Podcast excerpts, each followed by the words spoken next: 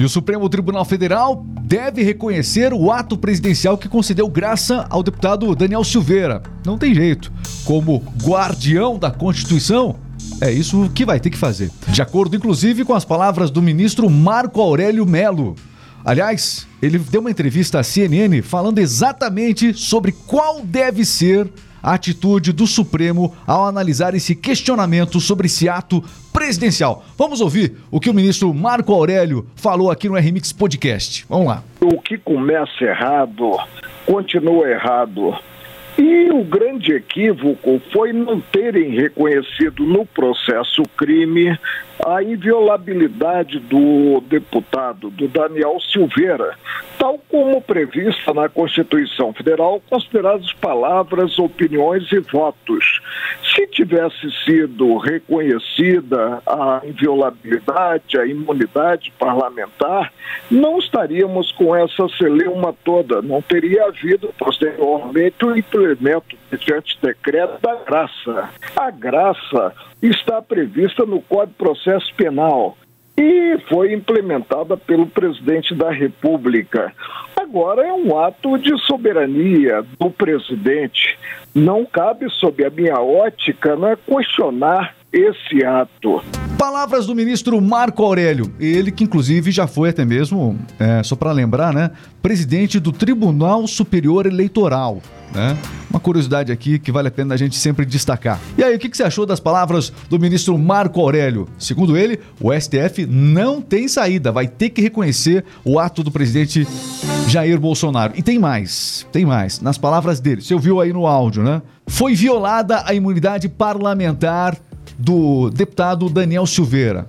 Para o ministro Marco Aurélio, esse processo contra ele sequer deveria ter acontecido, corrido na corte e, mais do que isso, havido a condenação. Vamos aguardar então o desenrolar dos próximos capítulos. O que, que, você pensa a respeito de tudo isso? Deixe seu comentário aqui, é muito importante seu comentário. Já vou pedir também que para que você se inscreva aqui no RMix Podcast da Rádio do Cliente. Aqui a gente debate os principais assuntos do dia, com imparcialidade, do jeito que você merece. Aliás, você está convidado a conhecer mais da Rádio do Cliente. Acesse o nosso site radiodocliente.com.br. As principais notícias para rádios personalizadas. Já imaginou a sua empresa, né?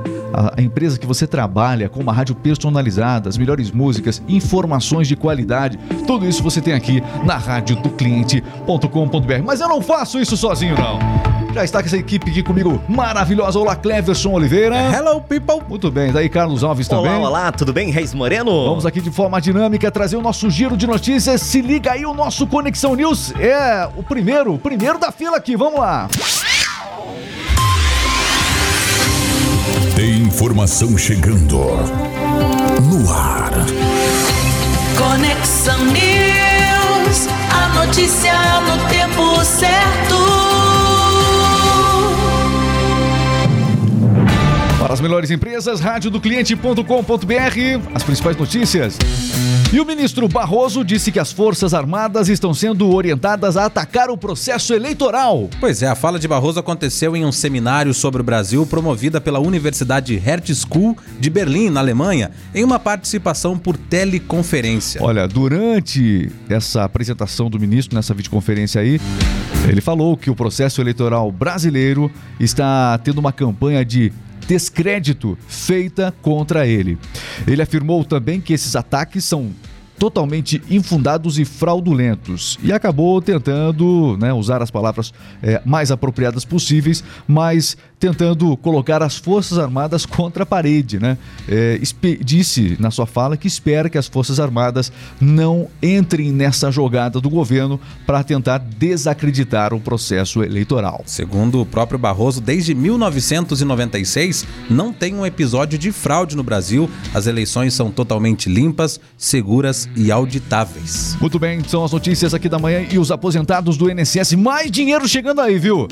Aposentados do INSS vão começar a receber a primeira parcela do 13º salário é, nessa segunda-feira. Boa notícia, viu? Muito boa para movimentar a economia. O Mais dinheiro na economia. Sim, o pagamento do benefício foi antecipado pelo governo. A data de depósito varia de acordo com o valor que o segurado recebe do INSS e o número final do benefício sem considerar o dígito. Bom, é o seguinte, para quem ganha acima de um salário mínimo, os depósitos começam no dia 2 de maio, né? Todos os segurados vão receber a primeira parcela até o dia 6, portanto, de maio. O calendário é justo, né? Um calendário é, dia a dia aí, é, esse, essa primeira parcela sendo liberada aos aposentados. E para quem Importante. recebe até um salário mínimo, os pagamentos começam hoje e vão até o dia 6 de maio a primeira parcela. As informações aqui na rádio do cliente.com.br e líderes mundiais cumprimentaram Macron pela vitória na França. Bom, é, realmente ele emplacou a vitória sobre a sua adversária Marine Le Pen. Já era noite, ó, pelo horário de Brasília, quando o presidente dos Estados Unidos,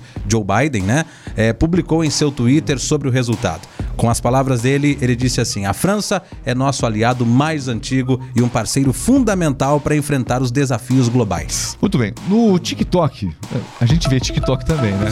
Tem vários vídeos do Biden, é, quando termina um discurso, ele olha pro lado, olha pro outro para cumprimentar, não tem ninguém do lado dele. Não sei se vocês já viram, tem vários vídeos mostrando. Agora ele tem quem cumprimentar. É, é o comentário que eu gostaria de fazer aqui. Talvez tenha sido um pouco maldoso, mas fatos, fatos Contra fatos é, exatamente, exatamente. Quem não viu? Bom, você não viu, procura aí que você acha. Vamos falar de assuntos importantes aqui, ó. O conselho do Twitter se reúne para reavaliar a proposta de compra por Elon Musk. Uma fonte da rede social disse que as discussões sobre a oferta de Musk se tornaram sérias, indicando que o Twitter pode estar mais receptivo a um acordo. A informação foi noticiada em primeira mão pelo Wall Street Journal. Muito bem, olha, de acordo com fontes, né, o Twitter já iniciou essas negociações é, de um acordo final para que Musk de fato consolide a compra do Twitter. E a oferta é de uma bagatela de 43 bilhões Apenas. de dólares. De dólares. Aí se multiplica pelo valor do dólar, para você ter uma ideia aqui no Brasil. É, para os acionistas da empresa. São os destaques. Olha, a pessoa mais velha do mundo morreu aos 119 anos de idade no Japão. Pois é, a informação foi divulgada pelo Guinness World Records é, hoje, segunda-feira, e confirmada pelo médico Robert Young. Kane Tanaka, 119 aninhos de idade, a mulher confirmada no Guinness Book como a mulher mais velha do mundo.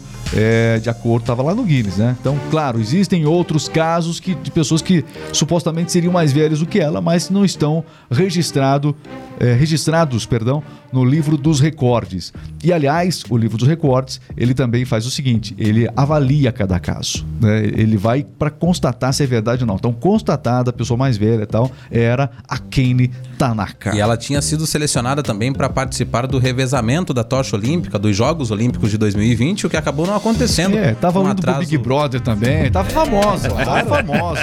Não, pro Big Brother. Famosa, tava famosa. A Kane Tanaka. Bem, vamos falar da Mega Sena. Carlos Alves, Mega Sena acumulou? Acumulou a Mega Sena, ninguém acertou as seis dezenas e 27 pessoas acertaram as cinco dezenas e levaram para casa 92.717 reais, Regis. Muito bem, então, portanto, Mega Sena tá acumulado pro próximo concurso. 36 36 milhões. Vocês falaram até em couro para realmente um prêmio importante. isso. 36 milhões, prêmio da Mega Sena, próximo sorteio nesta quarta-feira. Você por dentro de tudo aqui na rádio do cliente.com.br. As principais informações. Meu caro Cleverson Oliveira, polícia desarticula duas grandes quadrilhas do tráfico internacional de drogas após uma mega operação. Aliás, na Bolívia e também aqui no Brasil, não foi? É, uma dessas mega operações foi no Rio Grande do Sul e desmontou uma facção criminosa que tinha conexões com traficantes na Bolívia. A quadrilha também era especializada em roubos e assaltos. Ok, são destaques que você acompanha junto com a gente aqui na rádio do cliente.com.br. Acesse, conheça, inscreva-se no nosso canal do YouTube para acompanhar o RMix Podcast com conteúdos diários. RMix Podcast no YouTube e também você vai encontrar nas principais plataformas de podcast, tá bom? Seguinte, Como é que fica o tempo nesta segunda-feira em todo o Brasil? Calor. No início da última semana do mês de abril, o clima seguirá a tendência do feriado de Tiradentes e também de Carnaval e continuará bastante quente em todo o Brasil. Vários Hoje- estados acima dos 30 graus, é, isso? acima dos 30 graus. Os únicos estados que ficam abaixo dessa marca é o estado de São Paulo, Paraná e também Espírito Santo. Muito bem. No Paraná, realmente, o dia começou cinza. Aliás, a gente costuma dizer que o Paraná, Santa Catarina, Rio Grande do Sul, um pouco de São Paulo, é a região, é o ponto cinza do mapa do Brasil, por conta justamente dessa diferença climática. Muito bem, são as informações aqui no nosso Giro de Notícias, radiodocliente.com.br, Conexão News, a notícia no tempo certo. Está entrando no ar. Jogo rápido. Esporte é vida, é notícia você ouve aqui. Jogo rápido, o esporte em um minuto. Jogo rápido aqui na radiodocliente.com.br com as principais notícias, resultados do fim de semana. Carlos Alves. Bragantino empatou com São Paulo com 1 a 1 Atlético Paranaense bateu o Flamengo por 1 a 0 Fluminense perdeu para o Internacional de 1 a 0 e o clássico, o clássico Palmeiras e Corinthians, o derby deu 3 a 0 para o Palmeiras. Esses foram os resultados de sábado. Ah. No domingo teve o Santos batendo o América Mineiro por 3 a 0, o Juventude perdendo para o Cuiabá de 1 a 0 e o Atlético Goianiense empatando com o Botafogo em 1 a 1. E a classificação da terceira rodada do Campeonato Brasileiro está Santos em primeiro, Atlético Mineiro em segundo com sete pontos, Corinthians com seis pontos em terceiro e o Cuiabá com seis pontos em quarto lugar. Muito bem, na quinta posição tem o Internacional. São os cinco primeiros colocados do Brasileirão Série A. O peixe na frente. É, Está nadando. Interessante. Jogos de hoje, vamos lá. E completando a terceira rodada, Havaí e Goiás jogam hoje. Muito bem, são os destaques aqui do Jogo Rápido, o esporte em um minuto, aqui na radiodocliente.com.br. Muito bem, esse foi o nosso RMix Podcast, espero que você tenha gostado. Inscreva-se aqui no nosso canal do YouTube, acompanhe a gente nas redes sociais, radiodocliente.com.br. Inscreva-se aqui, não esqueça, conteúdos diários. Grande abraço, fiquem com Deus, até a próxima.